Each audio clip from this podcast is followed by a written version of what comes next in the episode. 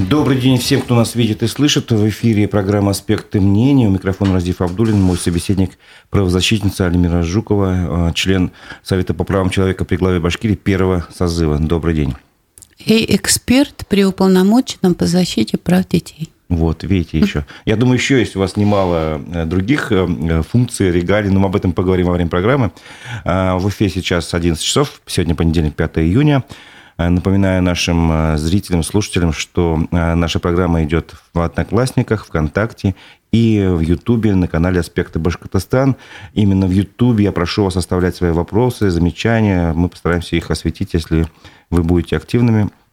Ставьте лайки, делитесь э, ссылками на нашу трансляцию.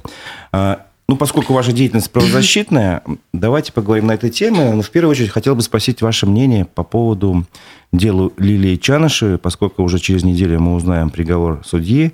Напомню, обвинение запросило для нее 12 лет лишения свободы.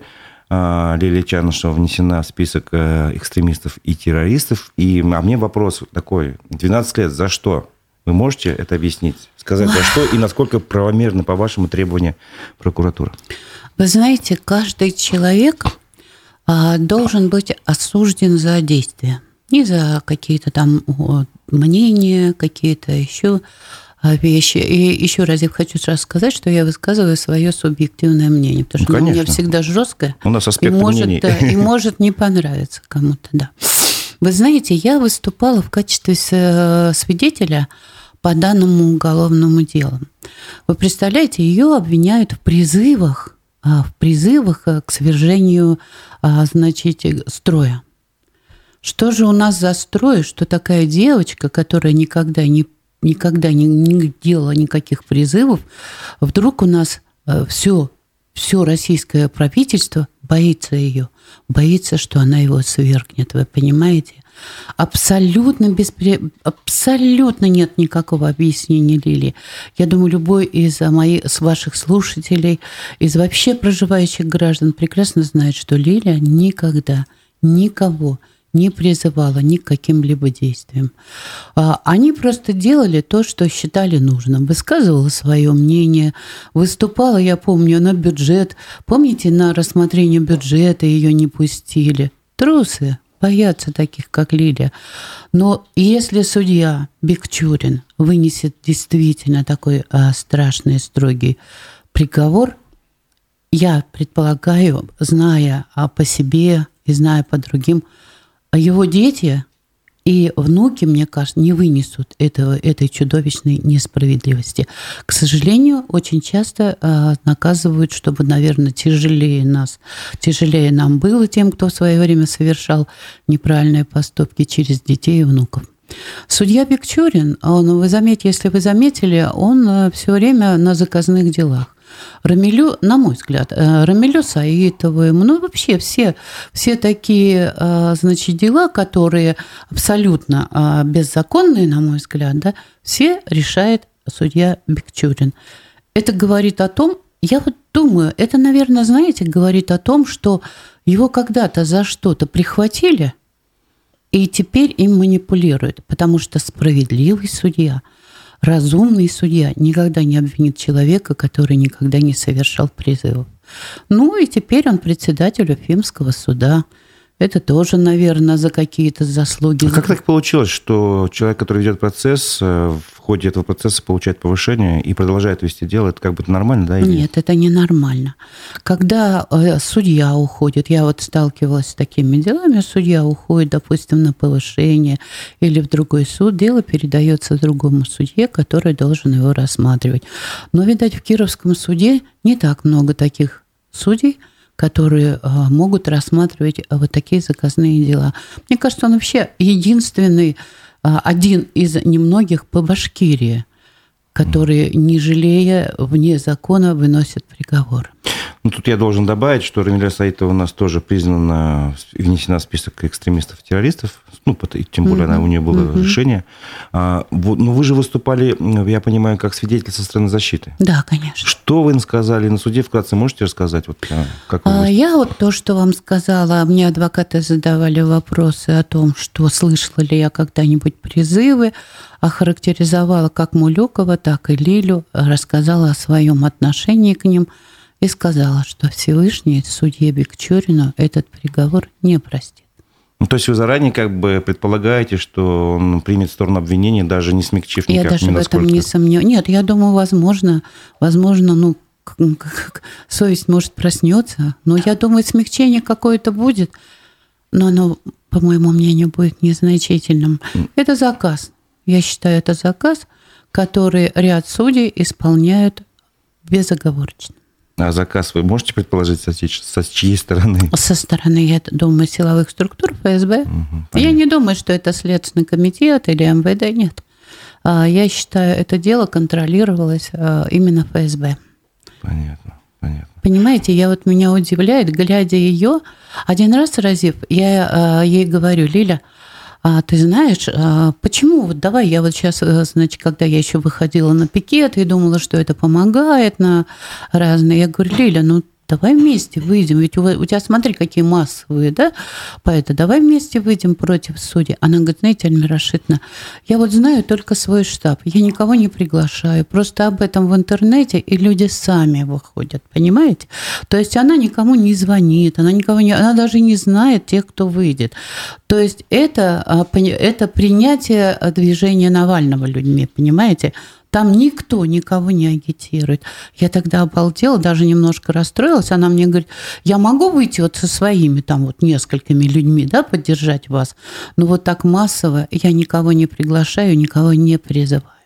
Угу. Опять же, я тоже вынужден как бы напомнить, что э, штабы Навального – это э, организация, признана в России экстремистскими, запрещены и ликвидированы, и Вопрос такой. Э, Лилия Чанышева выступала с последним словом на суде. Вы были тогда в этот момент? Нет. Нет, да? Ну, по крайней мере, вот то, что попало в прессу, это и зацепило, думаю, многих. Она обратилась к суде с такими словами, что я хочу стать матерью. Матерью. Да, я если, плакала, если вы дадите читала. эти 12 лет, то я вряд ли смогу mm. это сделать. Вот ваше отношение к этому? Ой, Расив, я сейчас даже мне тяжело. Ну, ну, давайте тогда, если вам тяжело, не будем об этом говорить. Ну, я предлагаю продолжить разговор именно о судебной системе, потому что недавно, если не ошибаюсь, в мае был назначен новый руководитель Верховного суда Башкирии. Им стал, председателем стал Раиль Шайдулин из Татарстана. Что-то вы можете про него сказать, про нового руководителя Верховного суда и ага. в целом про судебную, может, систему? А вы знаете, я полгода жила в Татарстане и защищала а, мусульман, которых обвиняли в поджоге церкви. Полгода шел. Но тогда шел военный суд, и он, по-моему, был замом. Но, во всяком случае, я слышала о нем, что он а, умный, разбирающийся, и не могу больше сказать ничего, кроме вот этих, потому что мне приходилось и в Верховном суде участвовать, и я знала, и он вел прием всегда. Вы знаете, там вообще в Татарстане очень четко ведут прием, в отличие от нашего Башкортостана, где не хотят встречаться с людьми, понимаете, как, как председатель арбитражного, так и Верховного суда. Ну, одно время было очень удобно, был ковид. Вы знаете, да, Согласитесь. да, я боюсь, Сейчас что... не знаю, насколько сейчас люди По идут. предсказанию моего друга Синика Афгани, вроде как в июле опять начнется очередная, а, очередная заболеваемость, и, возможно, они опять убегут за этот ковид. Но ковида, а, ковид есть ковид. Понимаете? Но можно Но всегда онлайн, можно онлайн. Сделать. Я только хотела сказать онлайн. Это не желание, потому что если встречаться от того, как ведут себя судьи, да, это я не а знаю. в чем причина? Это такая каста неприкасаемых, и никогда их нельзя будет уволить из-за этого или в чем-то другом? Понимаете, ведь э, судьи неприкасаемы только в отношении справедливых решений. Вот везде, за границей, везде, там все, есть возможность контролировать судей, есть возможность, понимаете? Просто нельзя на них давить, нельзя там телефонное право, то, что у нас процветает, понимаете? А вот если Жукова придет и будет что-то писать, это будет рассчитываться как давление на суд. Понимаете, Разив, я уже неоднократно рассказывала про программу, контроля за судами, да, она все равно у нас придет. Ее уже приняло правительство. А, Барабаш а, летал Кириенко – Этой программой я занималась более пяти лет со своим другом Наилем. Я более пяти, а он еще больше пытался, мы везде ее. Поэтому рано или поздно... А как это может выглядеть? Это выглядит так, что э, нужно, э, будет программа, которая будет выхватывать э, решения судов, допустим. Собирались сделать два пилотных проекта. Это Республика Башкортостан и Новосибирская область. Вот два пилотных проекта хотели сделать. Вот это будет выхватываться, юристы будут, квалифицированные юристы будут давать оценку, баллы, и двоечников мы, как вот не прошедших аттестацию среди э, людей, среди юристов, мы будем представлять президенту, э, который назначает и увольняет сейчас по изменениям в Конституции, э, лишает полномочий, будем президенту. Он услышит. Сейчас тяжелая ситуация. Сейчас очень нужна реформа судей, потому что, я считаю, это приведет еще к большему краху, чем специальная это военная операция. Угу. Понятно. Но вообще в связи с назначением нового руководителя Верховного суда может что-то измениться? Или может уже изменилось? Разив.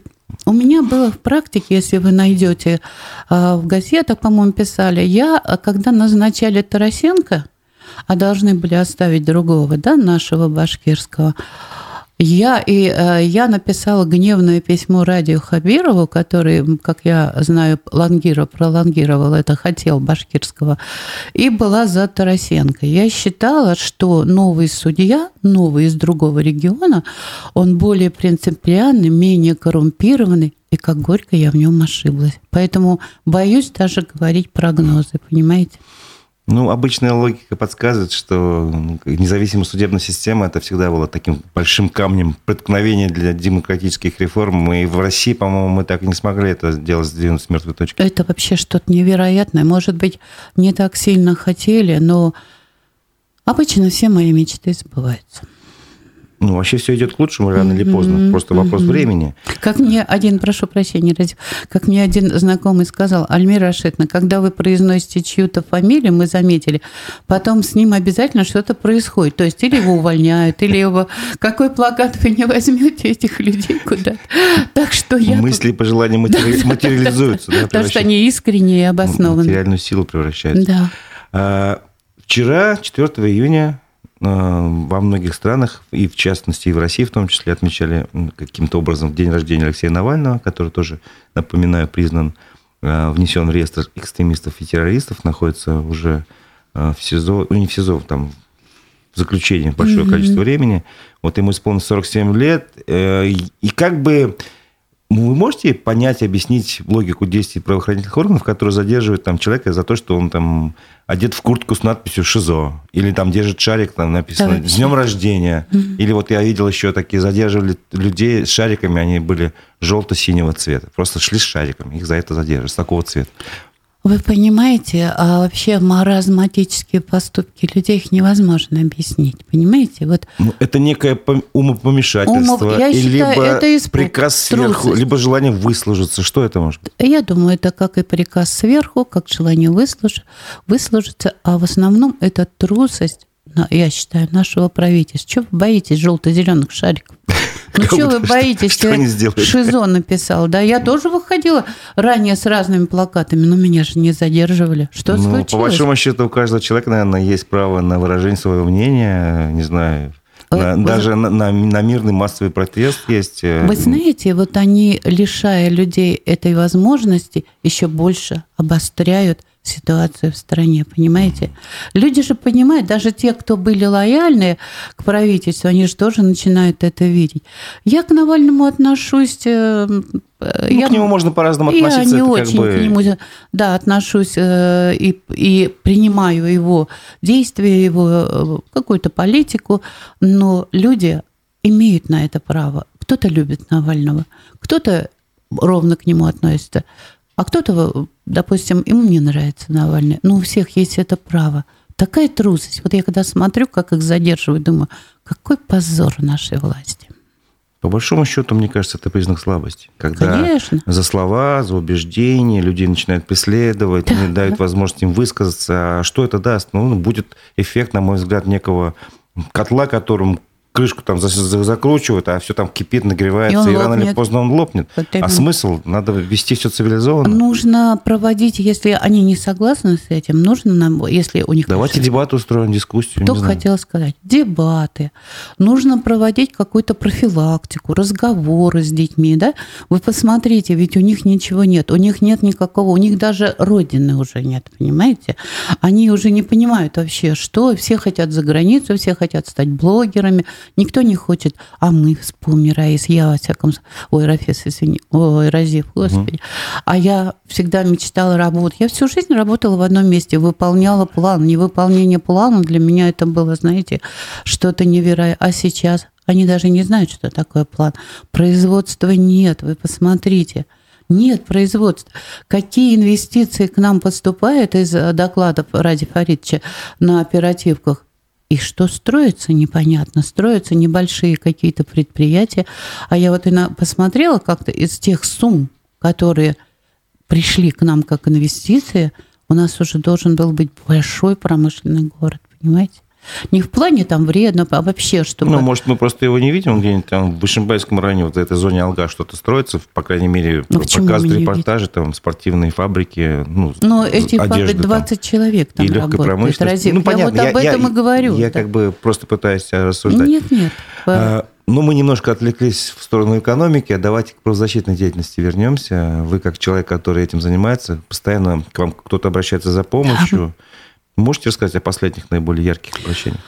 Ой, вы знаете, вот сейчас обратились жители Дюртюлинского района, села, да, у них нет воды, Расив. У них вода отравленная. Можете себе представить? И они всю жизнь привозят бутылочками воду. Им приезжают ма- машины, и все это. Я вот разговаривала с главой города Дюртюлей, он мне сказал, что а, якобы уже начинают там что-то делать. Я вот недавно просто вернулась, я к нему обязательно на этой неделе поеду. Вы представляете, в наше время люди без воды. Вот чем надо заниматься. Сироты, посмотрите, да, ко мне обращаются. Сироты, посмотрите, в каком жилье. А мы бордюры перекладываем каждый год. Вот слово даю, Разив, если еще раз будут перекладывать бордюры, нам, я подам в суд. Пусть Это вы перек- про то, что сейчас в центре Уфы происходит? да, да, да. Потому что надо, чтобы эти бордюры оплачивали те, кто их некачественно положил. Понимаете? Почему бордюры каждый год должны оплачивать за счет бюджета? Ведь за эти бордюры сколько сирот можно было, скольким сиротам можно было выдать качественное жилье. У меня сердце кровью обливается, верите? Вот еще по сиротам, они никому не нужны, Разив. Вот меня включили в экспертный совет при уполномоченных по этим. Вы думаете, мы хоть раз собирались? А Совет давно? ни разу. Давно вас включили? В ноябре. А, ну да, достаточно времени уже. Понимаете, больше ни полгода. разу не встречались. И я в совете, когда я была, я, мне хоть там у- давал э, Ради Фаридович распоряжение, и мне показывали документы, я могла э, помочь. И я, мы много с прокурором новым сделали, и для сирот, он слышал меня все время. И, а сейчас ничего не могу сделать. Ничего. Если я туда одна приеду, там мне никто ничего не покажет. Чиновники не работают вообще. А, Насколько я знаю, слышал, вы создали фонд какой-то помощи сиротам и инвалидам. Да, Расскажите про него да, да, поподробнее. я создала фонд, зарегистрировала. Вот так получилось, представляете, в месяц поста. Это очень хороший признак. Я зарегистрировала фонд и хочу, и буду помогать детям, сиротам, инвалидам. Не тем социальным сиротам, у которых есть бабушки и дедушки, а тем брошенным, которые лежат в больницах, э, никому не нужные. И мой друг Афган Сидик сказал мне, когда он узнал, я ему отправила все цифры, говорю, посчитай, как у меня будет работать фонд. Он, значит, написал, что посчитает обязательно. И сейчас он в Болгарии проводит лекции и сказал, что первый свой гонорар он отправит на расчетный счет моего фонда. Здорово. Да. А как называется фонд? Доброе сердце матери. Доброе сердце. Матери. Каким поэтому- образом э, можно к вам обратиться, там, найти, позвонить Да, или приехать? обратиться значит, сейчас мне дают офис, я надеюсь, вот я пока не могу назвать, то, что Мгм. еще Ну, не когда знаю. будет, но мне- значит, будет адрес. ну, можно, да, конечно. Мгм. Но можно обратиться по моему пока телефону 8 917 41 51 339. Знаете, я, у меня очень много людей, я даже не сомневаюсь, которым, которым я когда-то помогала, когда им было трудно. Теперь они имеют прииски, они, это лет 16, когда только начинала. Теперь они, в принципе, состоятельные люди. И я думаю, найдется, найдутся люди уже адресно, когда ко мне будут обращаться. Я заранее не хочу собирать, аккумулировать деньги, а вот адресно, когда кто-то обратится, я буду заниматься этим ребенком. Вы знаете, я один раз с Алиной лежала в больнице, когда она была маленькая, и до сих пор помню этих сирот, никому не нужных, которых и не мыли, не подмывали. Я их сама купала в ванной, э, поэтому э, я знаю. А много таких? Ну, детей? Я думаю, да. Пока не могу разве сказать. Ну, будете у меня знать. же не было полномочий. Мне, у меня всегда дают должность и отбирают все полномочия. Понимаете, чтобы я ничего не смогла. Ну, а почему вы думаете меня в экспертный совет при уполномоченном? Потому что 20 членов совета э, бывшего совета написали Ради Фаридовичу о том, чтобы меня а, сделали по- его помощником по защите прав сирот. Да? То есть без денег мне не надо было ничего. И я предполагаю, что вместо Тут как того... бы это аукнулось. А, Они просто, знаете, отвязались от этих людей, чтобы, потому что они же понимали, что я начну что-то делать. Да я и сейчас буду делать. Разве? Ну, понятно, вам никто не помешает. Нет, конечно. Поэтому... Руки не свяжет, как, по Нет, крайней мере. Нет, нет. Разив, я бы еще хотела, если вы не против, коснуться выборов депутатов, вообще какие у нас депутаты. И, э, Я тоже эту тему запланировал, но давайте еще перед Хорошо. этим, когда мы разговаривали перед эфиром, э, вы обещали сказать какую-то историю, связанную с патриотическим воспитанием, Да. и там что-то вот произошло. Давайте Вы знаете, расскажите. я поняла, что э, патриотическим воспитанием никто не хочет заниматься искренне и от души. А Я познакомилась с таким, значит, он сам ко мне обратился, меня сначала Динар Зайнулин познакомил.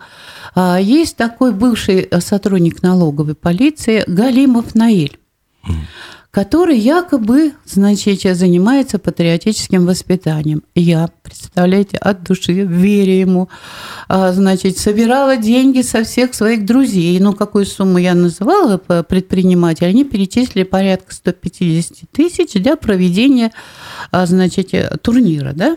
А оказывается, в это время Галимов, который мне всегда говорил, что у него нет денег, что вот он на все ищет, там кредиты.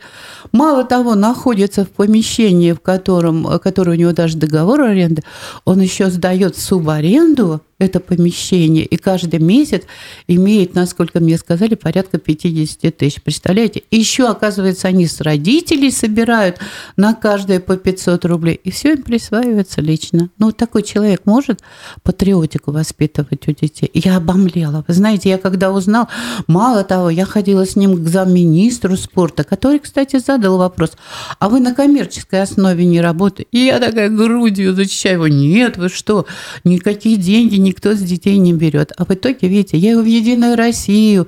Я говорю, давай сходим, если они тебя будут поддерживать. Я говорю, там же Баталова, к Баталовой пошли, Да-да-да. даже не столько в Единую Россию. И он мне говорил, нет, Альмира Рашидовна, я- я уже был, они там бестолковые, не хотят. И, и после нашего визита там очень хороший у э, Баталовой помощник Азат. Он прям искренне стал помогать, продвигать этого ну, не буду уж оскорблять его. Ну. И вот такие вот люди у нас занимаются патриотическим воспитанием, которые не платят. Мало того, вот он же налоговый э, полицейский, да, раньше был. Он же знает, что такое не платить налоги. Понимаете? Ну ладно, даже не влезай в это, но зачем же ты обманываешь? Я бегаю, ищу деньги. Я могла себе за учебу заплатить, попросить помощи просто у своих друзей, да? Я, кстати, учусь, Разив, на Да. уже закончила два Хотел курса. спросить, на какую учебу? Юридически, да, я получаю теперь юридическое образование. У меня же его не было, а сейчас в этом необходимость. Я неплохо учусь. Понятно. Поэтому, да. Понятно. Ну, вы эту историю как бы до конца доведете, то есть вы каким-то образом... Обязательно знаю... доведу. Обязательно. Я схожу и к Азату, я схожу и к замминистру спорта, и всем скажу, и мы подумаем, как в этой ситуации поступить. Вообще, для меня была такая боль, Разив. Я просто настолько я искренне так радовалась. Я Ольге Юрьевне Панчихиной об этом рассказывала, я всем а, об этом рассказывала. Ну, тут, видимо, урок «доверяй, но проверяй». Да. А как, Разив, проверить? Человек говорит. Не знаю, я не могу сказать, да, да, да. не нахожусь в вашей ситуации. А у меня так часто бывает, разве? Люди приходят ко мне, меня как ну, это, знаете, как... Жизнь, жизнь показывает, что да, надо в любой благородной теме найдется человек, который ей воспользуется в своих интересах. Да вообще, да. Хорошо. Э, скоро выборы Госсобрания в Башкирии этой осенью. Э, во-первых, как вы в целом оцените работу депутатского корпуса вот этого созыва? А я даже не знаю работы депутата. Ну, может быть, вы знаете своего депутата, который по месту вашего жительства. Там я даже не знаю, что у меня по месту моего жительства. То есть вообще никаких оценок? Вообще никаких. Я просто пыталась попасть к Толкачеву угу. на прием по поводу депутатов. И пока мне... Ну, я сильно-то не хотела, конечно. У меня есть и его сотовый телефон. Я могла туда написать, позвонить. Но я пока официально, а, значит, пытаюсь а, попасть к нему на прием, чтобы сообразить и подумать, что ну, мы будем, мы, народ, и он. А, ну, я думаю, лучше не будет, наверное, в следующем созыве. А могли бы вы хотя бы сейчас помочь. Вот знаете, есть такой депутат, я о нем уже неоднократно говорила, Хафизов который взял у женщины, мусульманки, два с половиной миллиона. Она кредит, значит, и все деньги присвоил себе. Представляете? Но это же серьезное обвинение. Это, это у меня не то, что обвинение, у меня все подтверждается документами. И я сейчас э, Ради Фаридовичу написала, я сказала, если ему там какой-то депутат не понравился в районе, который там э, что-то он со свалками или что он там делал, помните, по, да. бизнесу, по бизнесу, забыла его, Наше, по-моему, фамилия, то как он отнесется к тому, что в рядах, э, значит, депутатского корпуса от КПРФ и вот такой депутат. Самое интересное, после того, как мы с ней сходили к Бастрыкину, это было давно, много лет назад, мы сходили к Бастрыкину, а часть долга, где-то 900 чем-то тысяч, Хафизов вернул. И сейчас говорит, что он не должен, несмотря на то, что он написал договор поручительства о том, что если э, организация не вернет, он вернет лично. Бессовестный, понимаете, я не раз была у него, ходила к Утлугужину – так он написал, тот еще хуже. Это-то хоть просто депутат, а тот руководитель. А, понимаете? И он написал о том, что а, я ничем не могу, то есть у нас нет полномочий повлиять на... Ну, я так уж говорю, ну, да, у меня есть ответ – я его тоже... Повлиять при... как бы физически он не может, наверное, нет, но сказать, но у них как есть... коллеги по партии, нет, нет, как руководитель. Они имеют... У них есть э, комиссия по этике, угу. у них есть совет, совет или какое-нибудь бюро, на которое они могли вынести этот вопрос. Понимаете? Да, конечно, исключить его э, там, но он же по спискам ну как можно включить будущий, э, будущий состав депутатов КПРФ такого человека, понимаете? Это же... То она... есть это было известно еще до выборов? Предыдущих? Конечно, это Следственный комитет занимался 10 лет. Но потому, когда он был там а, депутатом, городского совета. Ну, по всей видимости, что-то повлияло на то, что а, не, не было возбуждено в отношении него уголовное дело. Ну, посмотрим. Вот Рустам Хафизов, он бывает спикером в наших программах, поэтому вполне возможно задать точно такой же вопрос. Да, и он самое интересное говорит про какое-то решение суда, но врет. Там, значит, решением суда признали э, незаконным договор с ее сыном и признали, что он именно должен этой женщине, ИП, э, этой, а это Яникеева, знаете, она известная семья юристов, которые так много сделали для республики, и с Радием они вместе, я думаю, работали, некоторые из них юристами в этом институте. Просто они поверили, когда, э, значит, он отдал часть денег Хафизов, да, и попросил отозвать их иск из суда. Они подали иск и попросил а когда человек, они поверили, когда человек отзывает иск, второй раз он его уже подать не может. Вот представляете, насколько подлость. Понятно. Ну, давайте эту ситуацию как бы отложим в сторону. Понятно, что там надо в этом разбираться. А поскольку э, вы уже говорили, что защищали права мусульман, а я бы хотел э, к теме ну, мусульманства, что ли, с другой стороны подойти. Э, буквально в пятницу министр, ну, исполняющий обязанности министра строительства – Башкирии сказал, что республика приступает к возобновлению строительства мечети Ар-Рахим. Но при этом бюджетные средства не будут э, задействованы, будут э, полагаться на, э, на средства, ну, пожертвований, короче говоря. Как вы к этому относитесь? Очень плохо. Почему? Пожертвование – дело хорошее. Люди готовы пожертвовать, им воздастся, аминь. И им очень будет большое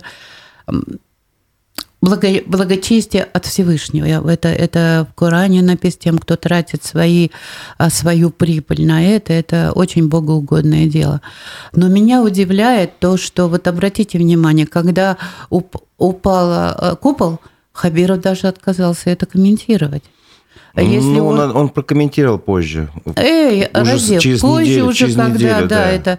И потом пусть они берут э, пример с Татарстана. Вы посмотрите, сколько там мечетей, сколько девочек. Ну, там же они строятся не на государственные деньги или на государственные? И на, я думаю, я не знаю, но а, понимаете... Просто строится сам факт. Сам факт. Вы знаете, когда строили на государственные деньги, начали, да, куда они делись? Они же не закончились. У фонда не за почему не закончить за э, эти деньги? Что они сиротам отдали все деньги или инвалидам на Ну там с фондом сложнее ситуация. Там, конечно говоря, там же повлияло то, что приватизировали вот эти вот э, приватизированные акции нефтяных компаний, государство вот себе вернуло. Да? И вот то есть у, у фонда средств стало значительно меньше, как бы. Вот, и Это самое большое плюс, дело. Плюс в самом фонде стали разбираться, насколько э, все эти затраты были разумными, ну, ну, решили да. проверить всю бухгалтерию, выяснилось там какие-то несоответствия тоже. Если бы я была главой республики, да, и у меня бы стоял выбор построить вот эту вот бетонную площадь на, перед э, министерством, где елочки у нас были, Шеймурат. Про советскую площадь? Да, про советскую. Если бы у меня стоял выбор о том, что потратить деньги на вот это вот, э, вот то, что построили там, или достроить мечеть для того, чтобы люди больше э, да, привечали к вере, что переставали пить, воровать, прелюбодеянствовать, я бы, конечно, э, выбрала мечеть. Тем более там не такие расходы, понимаете? Или чем строить вот эти вот, перекладывать бордюры, бордюры да? да, можно было денег отдать мечети. Ну и то, что люди будут пожертвовать, это тоже неплохо. Стыдно, как помните, белое солнце пустыни, а, за державу обидно, стыдно, понимаете? Вот тут да. такая, для меня, во всяком случае, я так понимаю. Ясно.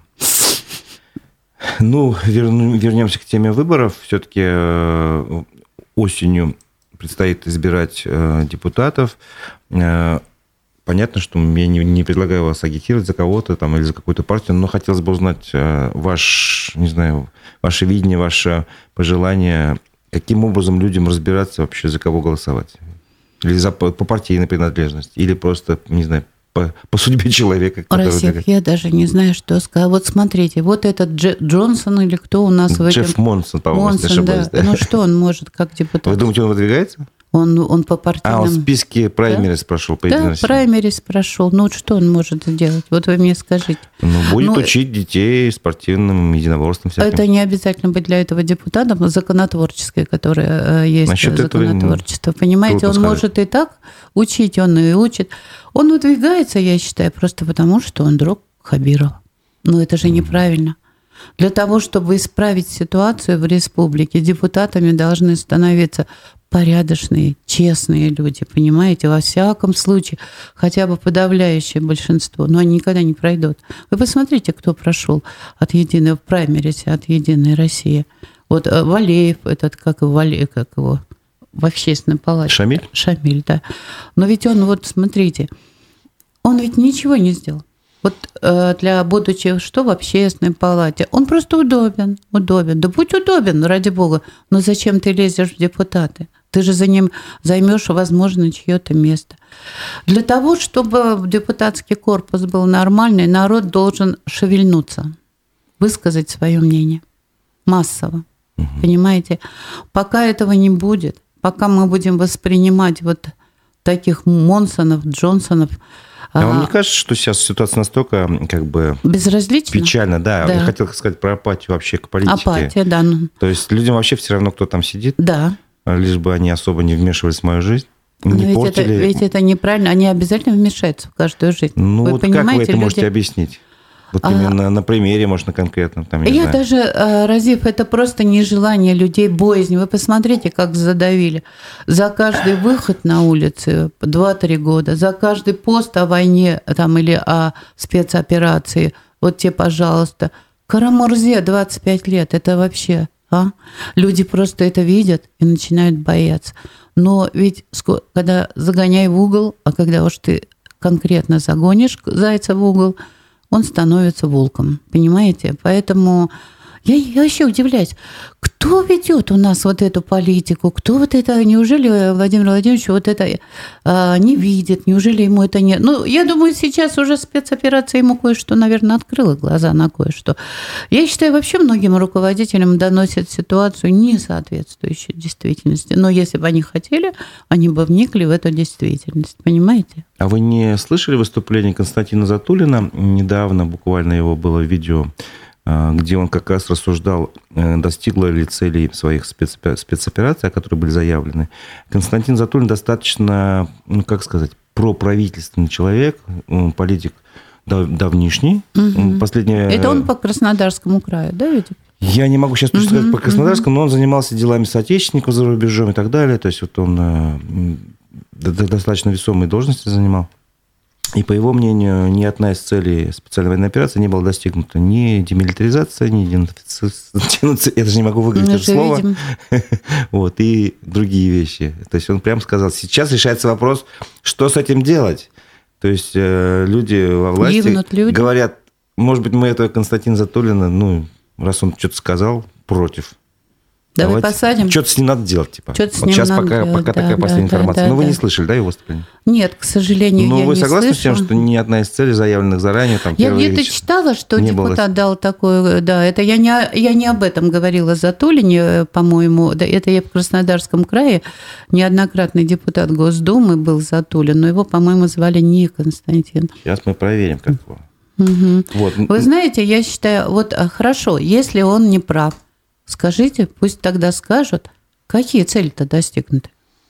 Ну, какие цели достигнуты? Mm-hmm. Была э, спецвоенная операция. Раньше, помните, за то, что ты скажешь вместо военной операции «война», тебя наказывали. Теперь говорят «война», и, и дикторы, и все не наказывают. Это что такое вообще? Ну, тогда надо вернуться к делам тех людей, которые Которых раньше за говорили. это наказали. Их надо Я только вернуть хотела... с места да, лишения Их свободы. надо опять пересмотреть в связи с тем, что сейчас как в правительстве, так и везде, э, как и по телевидению говорят слово «война». Почему эти люди сидят? За что они сидят? Вот смотрите, э, Константин Затулин, э, первый зам председатель Комитета Государственной Думы по делам СНГ, евразийской интеграции и связям с соотечественниками, депутат Госдумы 1, 4, 5, 7, 8 созывов, руководитель Института стран СНГ. Ну, то есть у него очень много таких угу, регалий. Угу. Член научного совета при Совете Безопасности России. Ну, достаточно весомый человек в свое время, по крайней мере, был.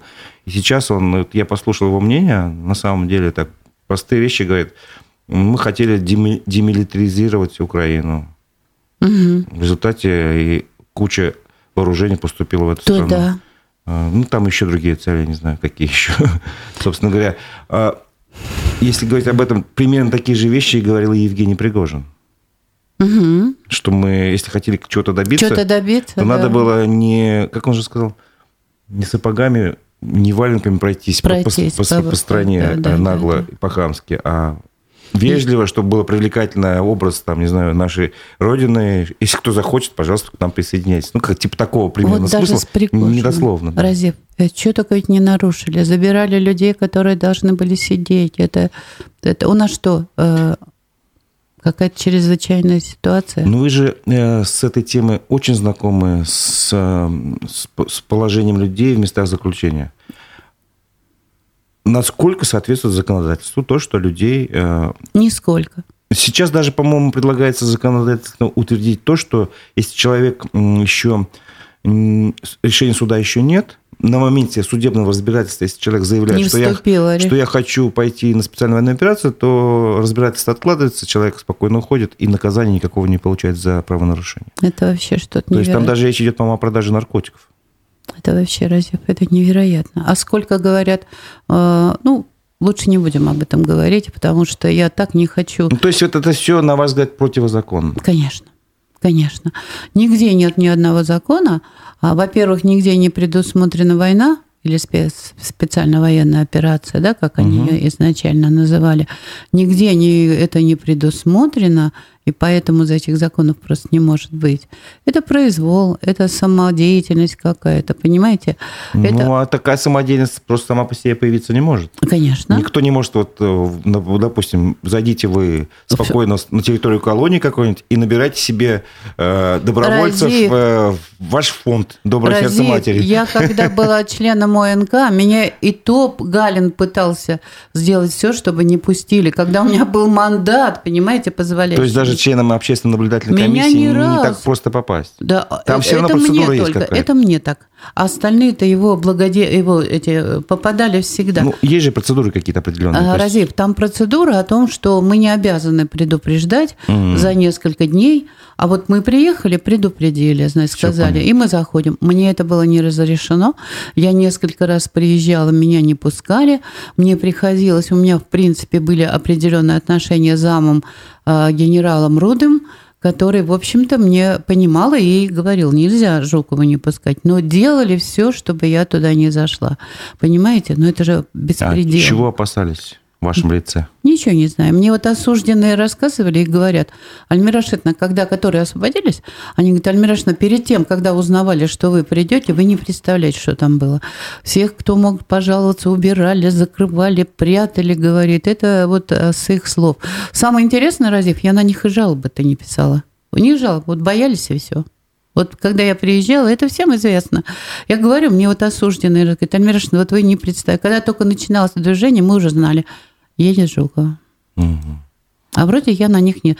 Когда вот этот э, умер, который от ковида, начальник э, УФСИНа пришел к нам, да, ГУФСИНа, а, я разговаривала с генералом Рудом. Я пошла к нему в гостиницу, узнала, что он приехал представлять, и вы говорю, что ж вы делаете? Вы посмотрите на его предыдущие, все, что он делал, понимаете? Ну разве можно? Ну надо же смотреть, надо же не ну, я не знаю, по каким критериям. Ну, я думаю, мы догадываемся, по каким критериям, наверное, назначают. То есть он башкирский, у них тут целая команда была, чем только они не занимались. Ой, это вообще договора по уборке снега, деньги получали. Представляете, заключенные убирали снег, а они с какими-то, как мне говорили, организациями за уборку снега. Ужасно вообще, вы знаете, просто... Хотел бы задать вам вопрос, э, поскольку вы... Сколько лет вы занимаетесь правозащитной деятельностью? 20. Вот, 20 лет. Это такой большой стаж. Угу каково сегодня заниматься такой деятельностью? Потому что права людей, насколько я понимаю, абсолютно не защищены. Вы знаете, Разив, может быть, я скажу какую-то вещь. Это я поняла, знаете, что раньше у меня вот эти массовые выходы, пикеты, я понимала, что это не достигнуто. Сейчас я пытаюсь в диалоге с ними работать, да, то есть объяснять, что так нельзя. И стараюсь каждое дело доводить до конца, и они уже теперь об этом знают. И вот мне стало легче, Разив, вот кому-то тяжелее, а мне стало легче, э, когда я прихожу к ним, и многие из них понимают, что я буду ходить до победного конца. Вот по общежитию на Витошника я же три года хожу, и все равно добьюсь, чтобы людей оттуда не выгоняли, понимаете? У нас ужасный министр образования и науки. Вот его, кстати, тоже в депутаты. Я считаю, вообще сейчас такая политика, если ты бестолковый, иди в депутаты, чтобы там же сколько денег проходило, возможно, были какие-то определенные моменты, и поэтому нагло выгнать его, наверное, сложновато, вдруг он э, откроет свой рот, да? А вот депутаты отправить, это самое то. И его тоже в праймерисе он прошел э, в депутат, но я так рада. Я рада, что он ушел туда, может быть, толкового министра назначит образование, который будет э, решать вопросы детей, людей, а не только э, планировать строительство школ и увеличивать бюджеты и не строить эти школы. А что там с? Что за ситуация? Витошниково, там, значит, люди, это а, ИРО, это... Э, Институт развития образования. Да, там общежитие, по много лет жили люди, и, значит, работали в этом ИРО, и их дважды пытались выгнать, значит, мы выходили на улицы, а Ради Фаридович мне тогда и Мурзаголов, тогда мне сказали, Альмира Рашидовна, надо узнать, все ли имеют право там проживать, потому что надо передать городу это общежитие, понимаете? И люди, чтобы у людей было право приватизации, у других ничего ведь нет у людей, и в любой момент их могут выгнать. Это бывшие сотрудники, видимо, бывшие да, образования? Да, и нынешние, Разеп. Угу. Но мало того, вместо того, чтобы заниматься их проблемами, они туда вселили студентов соседнего колледжа, что они имеют право, потому что у них это общежития в доверительном управлении. Я вот была у министра земельных отношений. Она подтвердила, что это незаконно. Но ни, ничего, никакой реакции. Ну, добьюсь. Я mm буду в суды ходить и ходить к ним. Вы представляете, зачем они все нужны, если каждый вопрос я буду решать с министром? Вот недавно, представляете, вот воспрепятствие бизнесу Разив, вы не представляете, какое. Обратилась ко мне организация, которая три года пытается выкупить землю под своим имуществом. Да, имущество им принадлежит, им не дают. Им называют цену 13 миллионов, когда на сегодня она стоит около 4 миллионов по закону, да? Значит, те подали в суд. Есть решение суда, я сама ходила. И там э, вот э, руководитель этого городского, где у нас э, на Дворце спорта угу. городского Мулакаев, Представляете, уже я пришла к министру, уже замминистра дал разъяснение, что все это законно в пятницу была у Мулакаева, уже месяц прошел, нам сказали, подайте заявление, им сказали, да, угу, подайте да. заявление, и никто даже не рассматривает, никто ничего не делает, безнаказанность, понимаете? Я думаю, что если не рассмотрят по закону, я подам на возбуждение уголовного дела за воспрепятствование деятельности, предпринимательской деятельности. Люди уже хотят там что открыть, производство, не могут, понимаете? Три года, Разив, Три года. Это очень э, тема интересная, но я сейчас просто обязан напомнить э, слушателям, что э, Мурзагулов, про которого вы упоминали, внесен в список иноагентов. Если не ошибаюсь, ну, такие законодательные условия нас поставили.